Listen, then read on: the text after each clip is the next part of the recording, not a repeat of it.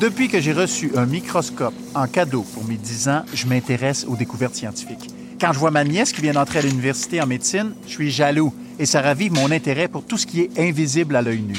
Ça tombe bien. J'anime un balado dans lequel on apprend à voir plus clair, vers l'infiniment petit et plus loin encore.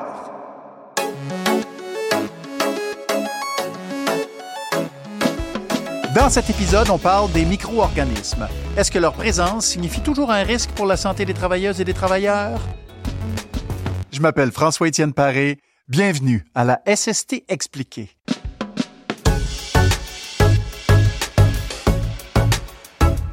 Mon invitée, Geneviève Marchand, est chercheuse à l'IRSST et elle en connaît pas mal sur le sujet.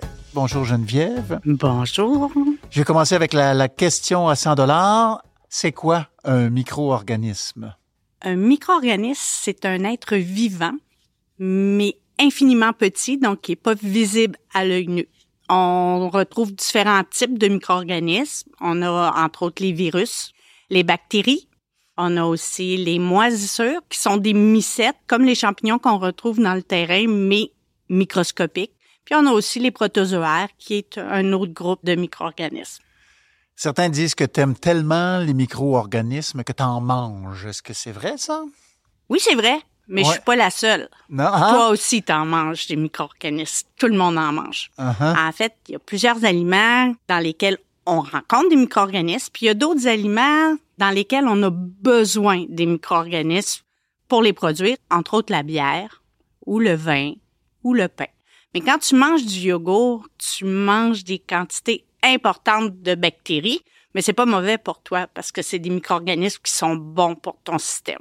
Puis si t'aimes le fromage, ben là, c'est des mycètes que tu manges. Ils m'ont donné un bon petit goût comme le roquefort. Ah, mais j'aime ça plus que je pensais, les micro-organismes. On parle des bons micro-organismes, il y en a qui sont mauvais, j'imagine. Oui, il y a des micro-organismes qui vont causer des effets sur la santé, donc qui vont te rendre malade. Ils peuvent causer différents effets. Surtout en santé au travail, on regarde plusieurs groupes d'effets à la santé. Le premier qu'on regarde, c'est les risques infectieux. Donc, le micro-organisme va se mettre à se multiplier à l'intérieur de ton corps ou sur ton corps d'une façon anormale qu'on veut pas. Mais là, tu vas avoir soit une infection d'une plaie, soit un problème pulmonaire. On peut penser aux pneumonies, on peut penser à la légionellose ou, encore une fois, j'y reviens, notre fameuse COVID. Mais il y a d'autres effets à la santé qui peuvent aussi être produits par les micro-organismes. Entre autres, certains micro-organismes vont exacerber l'asthme, donc ils vont aggraver l'asthme des gens qui sont susceptibles parce qu'ils vont trop solliciter leur système immunitaire. Puis il y a aussi des micro-organismes qui produisent des toxines. Donc là, ils vont causer des problèmes toxiques, entre autres certaines mycotoxines qui peuvent même aller jusqu'à causer le cancer chez des travailleurs qui vont être exposés là, à des concentrations très, très, très élevées. Geneviève, est-ce qu'il y a des milieux de travail où c'est pire que d'autres en ce qui a trait aux micro-organismes?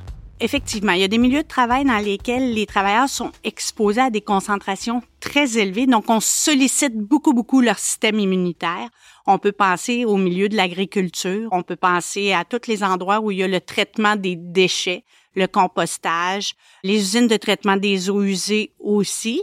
Mais il y a aussi toutes les gens qui sont exposés à d'autres individus qui sont infectés. Les travailleurs de la santé, les gens dans les garderies, les gens qui travaillent avec le public. Donc, ces travailleurs-là vont pouvoir être exposés à des gens qui vont avoir la grippe, la COVID, la tuberculose, puis eux aussi, là, euh, ressentir des problèmes de santé, des infections.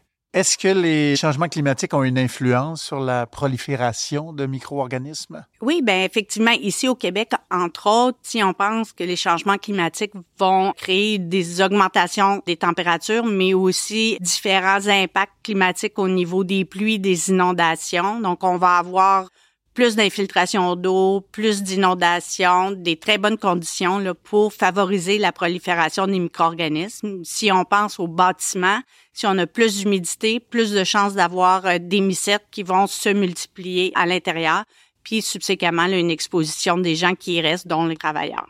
Les mycètes, c'est des champignons. Exactement.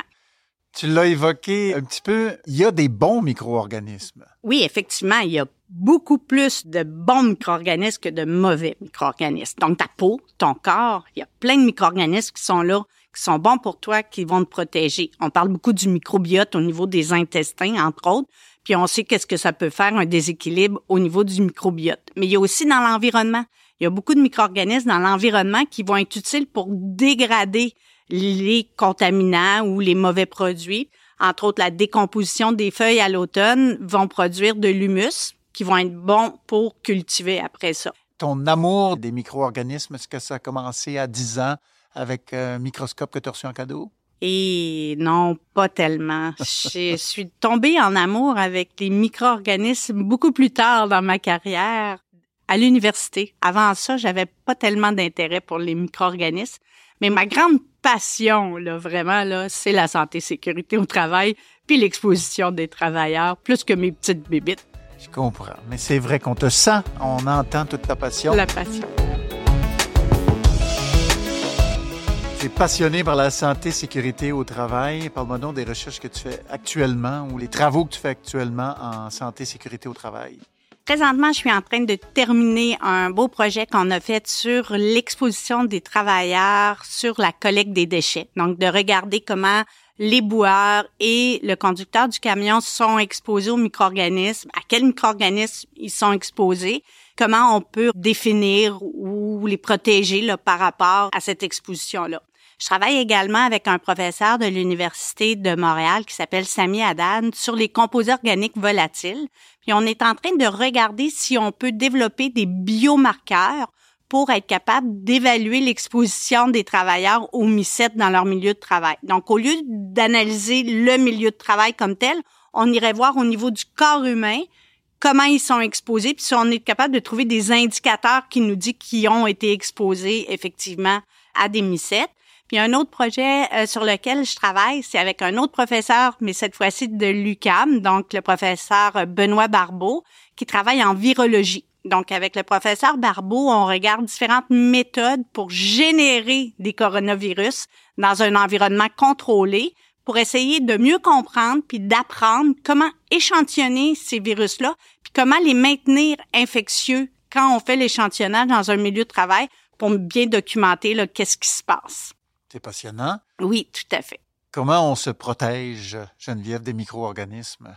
Mais en fait, il y a différents niveaux pour se protéger des micro-organismes. La première chose qu'on voudrait faire, c'est d'essayer de les retirer de notre environnement de travail le plus rapidement possible. C'est pas toujours possible d'enlever le micro-organisme, mais parfois on peut utiliser de la ventilation pour essayer d'aller aspirer puis retirer le micro-organisme pour pas que le travailleur soit exposé. Mais quand on n'est pas capable vraiment de le retirer du milieu de travail, mais là, ce qu'on va être obligé de faire, c'est d'aller au niveau de la protection personnelle. Si on parle des protections cutanées, on va mettre des gants.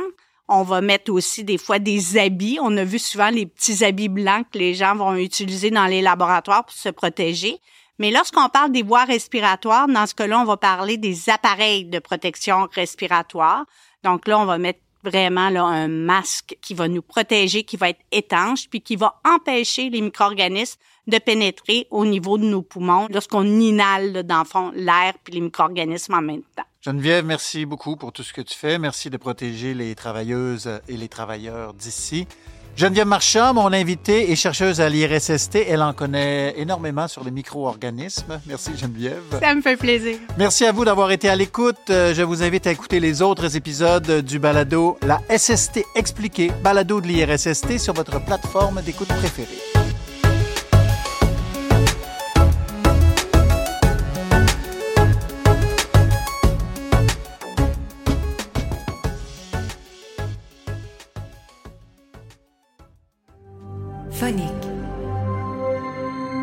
Le fin son de l'histoire.